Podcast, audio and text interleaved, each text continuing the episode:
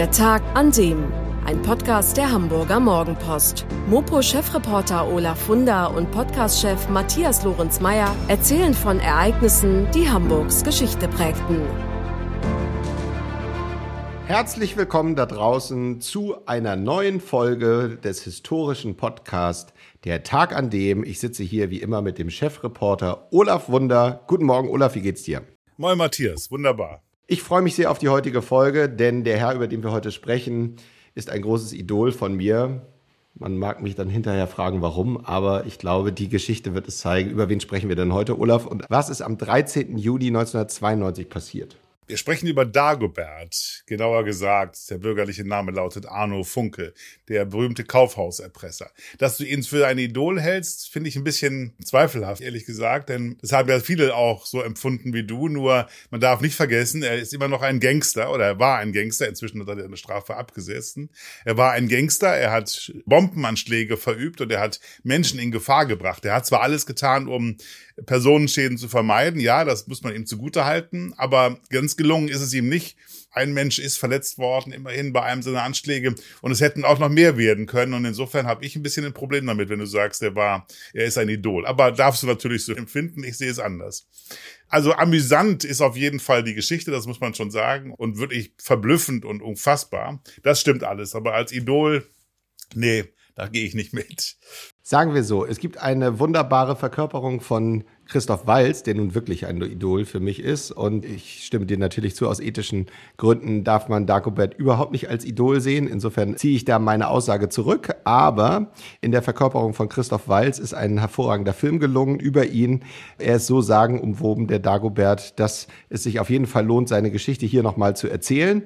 Und das Ganze dreht sich 13. Juni 1992. Also wir nähern uns einem 30. Jahrestag. Und ja, erzähl uns doch mal ein bisschen, wie ist es dazu gekommen, dass dieser Herr zum Kriminellen wurde?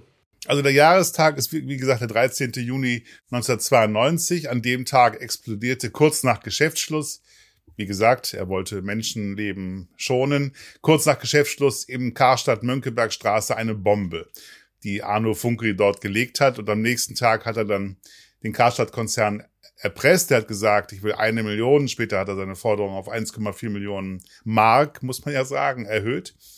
Und er hat dann gesagt, und wenn der Karstadt-Konzern nicht zahlt, dann würde er weitere Bomben zünden. Und wenn der Karstadt-Konzern sich dazu durchringen könne zu bezahlen, dann soll er eine Zeitungsannonce schalten und die sollte lauten, Dagobert grüßt seine Enkel. Und so kam es dann dazu, dass der Arno Funke diesen Spitznamen bekam oder sich selbst verliehen hat.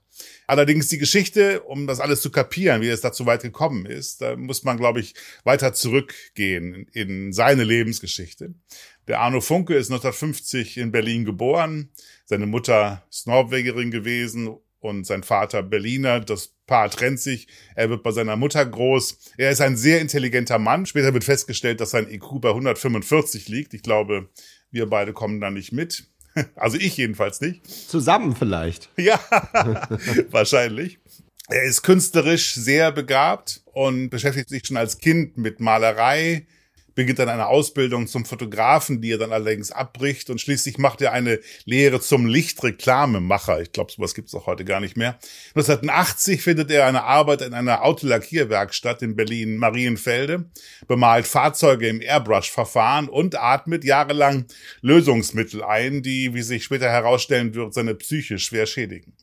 In den 80er Jahren ist Funke dem Abgrund nahe. Seine künstlerischen Ambitionen haben sich in Luft aufgelöst, seine Beziehungen mit Frauen scheitern. Er trinkt, wird depressiv und kauft sich eines Tages eine Pistole, um sein Leben zu beenden. Und in seinem Buch, das er später schreibt, beschreibt er, wie er die Waffe schon an seinen Kopf fällt und dann aber doch nicht abdrückt, weil er auf den Gedanken kommt, na, vielleicht hast du doch noch eine Chance, glücklich zu werden, wenn du nur viel Geld hättest. Und dann hat er 88 den KDW in Berlin erpresst. Also er hat dort erst eine Bombe gezündet und später dann Geldforderungen gestellt und er hatte Erfolg. Die Geldübergabe hat funktioniert. 500.000 Mark wurde auf sein Kommando hin aus der S-Bahn rausgeworfen und er hat die Beute an sich genommen und konnte sich rechtzeitig aus dem Staub machen. Und dann war vier Jahre erstmal Ruhe. Insofern, als dass er ein ganz neues Leben begann. Er ist dann auf Reisen gegangen, hat sich einen Mercedes gekauft, hat in Manila eine Frau kennengelernt, die er mit nach Berlin nahm, hat mit ihr einen Sohn gezeugt, hat sie geheiratet. Alles schien ganz gut zu laufen, bis, ja, bis das Geld aufgebraucht war. Und dann kam Arno Funke auf den Gedanken, na, einmal hat's funktioniert, vielleicht klappt's ja doch nochmal. Und bei einer Reise nach Hamburg hat er Karstadt auf der Mönckebergstraße gesehen und hat sich dann entschlossen, dort seine Bombe zu platzieren und dann den Karstadt-Konzern zu erpressen. So ist die Werdegeschichte. Jetzt sind wir bei dem Jahrestag, dem 13. Juni 1992. 30 Jahre genau sind vergangen. Danach beginnt eine der sicher in der deutschen Kriminalgeschichte amüsantesten und auch faszinierendsten Katz- und Maus-Spiele zwischen Dagobert und der Polizei. Aber fangen wir doch noch mal bei dem Namen an. Wie kommt es eigentlich dazu, dass äh, sich Arno Funke selber Dagobert nennt? Es ist im Grunde ziemlich einfach.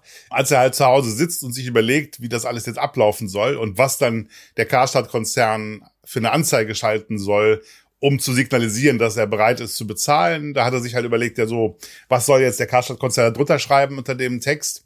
Und dann saß er zu Hause in Berlin in seiner Wohnung und in seinem Zimmer lag damals der Turnbeutel seines Sohnes in der Ecke und da drauf das Bild von Dagobert. Und als er eben so grübelte, hat er den Turnbeutel gesehen und dann hat er die Idee gehabt, Mensch, Dagobert soll es sein. Und so hat er den Namen bekommen oder sich selber den Namen gegeben. Und wahrscheinlich wäre die ganze Geschichte auch kein so großer Medienhype geworden, hätte es nicht diesen Namen gegeben. Denn für die Zeitungen und für Funk und Fernsehen war das ein gefundenes Fressen, dass sich da einer nennt wie eine Comicfigur von Walt Disney, wie der geldgierige Onkel von Donald Duck. Hätte man sich nicht besser ausdenken können.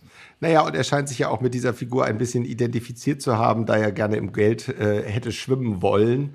Also insofern ist da ja auch so ein bisschen die weitere Geschichte von ihm zumindest äh, tiefenpsychologisch schon mal verankert worden. Aber er hätte sich auch Daniel Düsentrieb nennen können. Hätte auch gepasst, denn er hatte ja unglaubliche technische Fähigkeiten, die ja auch eine große Rolle spielen in dieser Geschichte. Ja, also wir sind keine Psychologen, insofern wird es uns nicht gelingen, ein richtiges Profil von ihm jetzt hier anzulegen, aber bleiben wir mal bei den Fakten. Wie ging es denn chronologisch weiter? Durch diese Anzeige hat der Karstadt-Konzern signalisiert, dass er zahlen will und nun ging es daran, die Geldübergabe zu organisieren. Und Arno Funke war natürlich klar, dass die Polizei eingeschaltet sein würde und dass sie nur darauf wartete, eine Geldübergabe dazu zu nutzen, ihn zu fassen. Er durfte also keinen Fehler machen. Der war technisch sehr äh, begabt, hat sich eine ganze Reihe von Konstruktionen ausgedacht, um die Polizei in die Irre zu führen. Also insgesamt gab es ja die 30 Geldübergaben, die alle so abliefen, dass er zwar nie an Geld gekommen ist, weil in den Paketen, wenn er sie dann überhaupt bekam, waren Papierschnipsel oder höchstens mal wenige tausend Euro Scheine. Aber er ist immer davon gekommen. Er ist nie erwischt worden. Und das hat er halt geschafft durch viele Tricks. Zum Beispiel im Oktober 92, da fanden die Polizisten im Schließfach am Bahnhof in Altona Anweisungen von Dagobert, wie die Geldübergabe abzulaufen habe. Und daneben eine Tasche mit einem vom Erpresser, also von Dagobert konstruierten und mit Saugnäpfen ausgestatteten Abwurfgerät. Das sollte zusammen mit dem Geld an einem Intercity nach Berlin befestigt werden. Dagobert war sich sicher, dass die Polizei das Gerät öffnen würde, um anhand der Zeitschaltuhr den möglichen Abwurfort zu berechnen. Nämlich und gleichzeitig ja den Ort, wo sie ihn finden würden, dachten sie, nämlich in Hagenow. Was die Beamten nicht wussten, die Zeitschaltuhr, auf die sie gestoßen sind, war nur eine Attrappe. Die echte hatte Dagobert als Batterie getarnt und sie schaltete das Gerät schon in Rheinbeck ein. Bedeutete, während die Polizei in Hagenow auf Dagobert wartete, sammelte der Erpresser das Geldpaket in Rheinbeck ein, allerdings es waren nur Viertausender drin, ansonsten Papierschnipsel. Ein Beispiel dafür, wie diese Geldübergaben einerseits gescheitert sind und andererseits ja immer wieder davongekommen ist. Anderes Beispiel, April 93. Damals gab Dagobert die Anweisung, das Geld solle in eine Streusandkiste in Berlin deponiert werden. Und einen Schlüssel für die Kiste fanden die Beamten in einem Bahnhofsschließfach. Die Polizei hat dann damit gerechnet, dass Dagobert irgendwann kommen würde, um das Paket aus der Kiste abzuholen. Was sie aber nicht wussten, dass Dagobert die Kiste direkt über einem Einstiegsschacht zum Regenwasserkanal aufgestellt hatte. Er konnte also das Paket unbemerkt von unten an sich nehmen und durch die Kanalisation fliehen und die Polizei hat oben gewartet und gewartet und gewartet. Und weil es so schön ist, noch einen? Sehr gerne. Am 22. Januar 1994 kam es erneut zu einem Übergabeversuch, bei dem die Polizei wirklich echtes Geld verwendet hat, das einzige Mal. Ein Bote wurde von Dagobert zu einer stillgelegten Bahnstrecke geleitet und dort stand ein von Funke gebautes Mini-Schienenfahrzeug. Da sollte der Bote das Paket mit dem Geld hineinlegen. Dann fuhr diese Miniatureisenbahn tatsächlich los.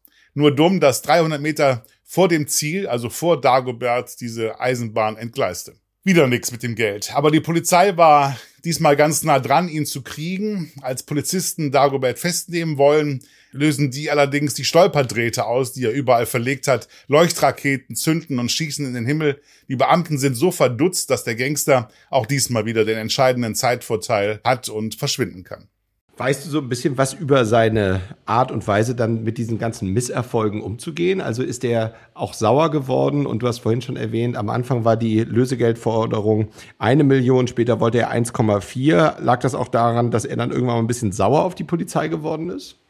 Er hat seine Forderung, die ja ursprünglich eine Million Mark betrug, auf 1,4 Millionen Mark erhöht. Und um der Forderung Nachdruck zu verleihen, hat er dann eine ganze Reihe von Bomben gezündet im Laufe der Zeit. In Bremen, Hannover, Magdeburg, Bielefeld und in Berlin. Aber an sein Geld ist er trotzdem nie gekommen. 30 Übergabeversuche, wie gesagt, sind gescheitert. Aber immerhin, entkommen konnte er jedes Mal. Und bei diesen Bomben ist auch kein Mensch zu Schaden gekommen. Einer ist verletzt worden. Also insofern, auf der einen Seite ist es wahnsinnig faszinierend, mit welcher liebevollen Akribie er immer wieder versucht hat, diese Übergabeversuche ähm, hinzubekommen. Auf der anderen Seite müssen wir festhalten, er bleibt ein Krimineller. Ja, wie kam es dann am Ende doch zu der Verhaftung von Arno Funke, dem Dagobert? Ich erzähle jetzt noch mal eine Geschichte einer gescheiterten Geldübergabe, die so ablief. Funke war bei der Gelegenheit mit dem Rad unterwegs und die Polizei hatte ihn fast schon. Der Beamte, der hat ihn versucht vom Rad zu stoßen und andere Leute wären wahrscheinlich jetzt vom Rad gefallen und dann wäre Arno Funke äh, verhaftet worden. Aber Arno Funke konnte sich so irgendwie noch äh, auffangen auf seinem Rad und abhauen. Und der Polizeibeamte ist ausgerutscht im entscheidenden Moment, worüber sich dann hinterher die ganze Nation totgelacht hat. Zumal äh, Zeitungen dann behaupteten, er sei auf einem Hundekothaufen ausgerutscht. Allerdings wird das bis heute bestritten, aber wie auch immer. So, jedenfalls eines Tages kommt dann Kommissar Zufall der Polizei zu Hilfe, nämlich Polizeibeamte stoßen in Berlin auf ein Fahrzeug, in dem ein Rad liegt, das genauso aussieht wie das Rad, von dem ich jetzt gerade erzählt habe, wo er fliehen konnte nach diesem Sturz des Polizeibeamten. So, und dann wird überprüft, dann wird festgestellt, dieses Auto ist ein Leihwagen. Man kriegt schnell heraus, wer es gemietet hat. Und von da an ist Arno Funke identifiziert und er wird rund um die Uhr observiert. Als er zwei Tage später, zwei Tage nachdem die Polizei dieses Auto mit dem Rad entdeckt hat, äh, am 22. April 1994 von einer Treptower Telefonzelle aus versucht, erneut eine Geldübergabe zu organisieren, da wird er verhaftet. Und er schreibt in seinem Buch, dass die Beamten sich freudig abgeklatscht haben, als sie ihn festnahmen. Nach zwei Jahren war das Katz-und-Maus-Spiel endlich vorbei. Ja, habt eigentlich die Bevölkerung das alles mitbekommen? Also diese verschiedenen Geldübergaben und die Kommunikation zwischen Dagobert und der Polizei. Ich erinnere aus einer früheren Folge mit der Remsmar-Entführung, wo du mir erzählt dass das eigentlich alles versucht wurde, im Geheimen zu halten. Wie war denn das hier bei Dagobert? Ja, hier wurde nichts geheim gehalten. Die ganze Öffentlichkeit hat das alles verfolgt und sich köstlich amüsiert. Und Dagobert hatte große Sympathien. Es gab Umfragen, wonach 60 Prozent der Bürger auf Dagoberts Seite waren. Die haben ihn für sowas wie einen Gentleman-Gangster, für eine Art modernen Robin Hood gehalten, der die Reichen um ihr Geld bringen will und den, und den Leuten ansonsten nichts tut. Gerade in Ostdeutschland gab es viel Sympathie. Dort, wo so kurz nach der Wende viele ohnehin desillusioniert waren von der kapitalistischen Realität, da war er so eine Art Volksheld. Und ein Hotel in Rostock hat dann später sogar ein Zimmer als Dagobert-Erlebnis vermarktet, in dem Funke irgendwann mal übernachtet hat. Da gab es viel Sympathie. Es gab auch Demonstrationen, befreit Dagobert und Leute haben an ihre Fassade Plakate, Transparente aufgehängt, befreit Dagobert. Also es war, es war ein seltsamer Hype, ein Gangster, der zum Volkshelden geworden war. Und dennoch ist er dann vor Gericht gestellt worden, natürlich, und wegen räuberischer Erpressung angeklagt worden. Es wurde ihm zugute gehalten, dass er immer versucht hat, zumindest Personenschäden zu vermeiden. Zu seinen Gunsten sprach auch, dass er wie ich schon erwähnt hatte, während seiner Tätigkeit als Autolackierer durch giftige Dämpfe hirnorganische Schäden davongetragen hatte mit psychischen Folgen. Aber er wurde verurteilt. In erster Instanz zu sieben Jahren und neun Monaten und später in zweiter Instanz zu neun Jahren Haft. Nach sechs Jahren und vier Monaten wurde er allerdings wegen guter Führung wieder entlassen. Im Knast hat er übrigens jede Menge Fanpost erhalten. Da gibt's zum Beispiel eine, da hat ein 16-jähriger Junge ihm geschrieben, lieber Dagobert, ich, Rudi, Lukas und Wolfgang, wir finden, dass du klug und toll bist und wie du so geil die Polizei aufs Kreuz gelegt hast. Wir finden, dass du nicht schuldig bist. Wir helfen dir aus dem Gefängnis raus. Wir schicken dir einen Kuchen, da drin sind Werkzeuge, Draht, Zange, Eisensäge und Hammer. Und sogar Polizeibeamte haben ihm geschrieben, in einem Brief heißt es, lieber Dago, Grüße von uns. Wir sitzen hier in der Kneipe und trinken auf deine Gesundheit. Prost. Du warst gut. Wir waren besser. Tschüss. Bis 2006. Also, er bleibt uns auf der einen Seite sympathisch, auf der anderen Seite muss man natürlich sagen, dass er einfach sehr, sehr viel Glück gehabt hat, dass nicht Personen zu Schaden gekommen sind bei seinen verschiedenen Bombenattentaten und insofern bleiben wir dabei. Gut, dass er verurteilt wurde und alle anderen, die Interesse haben, ähm, Geld zu verdienen, sollten das bitte auf andere Art und Weise tun. Macht er ja heute auch. Genau, das wäre meine vorletzte Frage gewesen, bevor ich natürlich frage, was wir am Samstag in der Mopo äh, sehen können. Aber kurze Frage, wie lebt Dagobert heute? Ja, der hat ja zwischenzeitlich Bücher geschrieben und er verdient sein Geld als Karikaturist. Er ist also doch der Künstler geworden, der er eigentlich werden wollte. Da gibt's ja so ein paar in der deutschen Geschichte, wo das sicher der bessere Lebensweg gewesen wäre.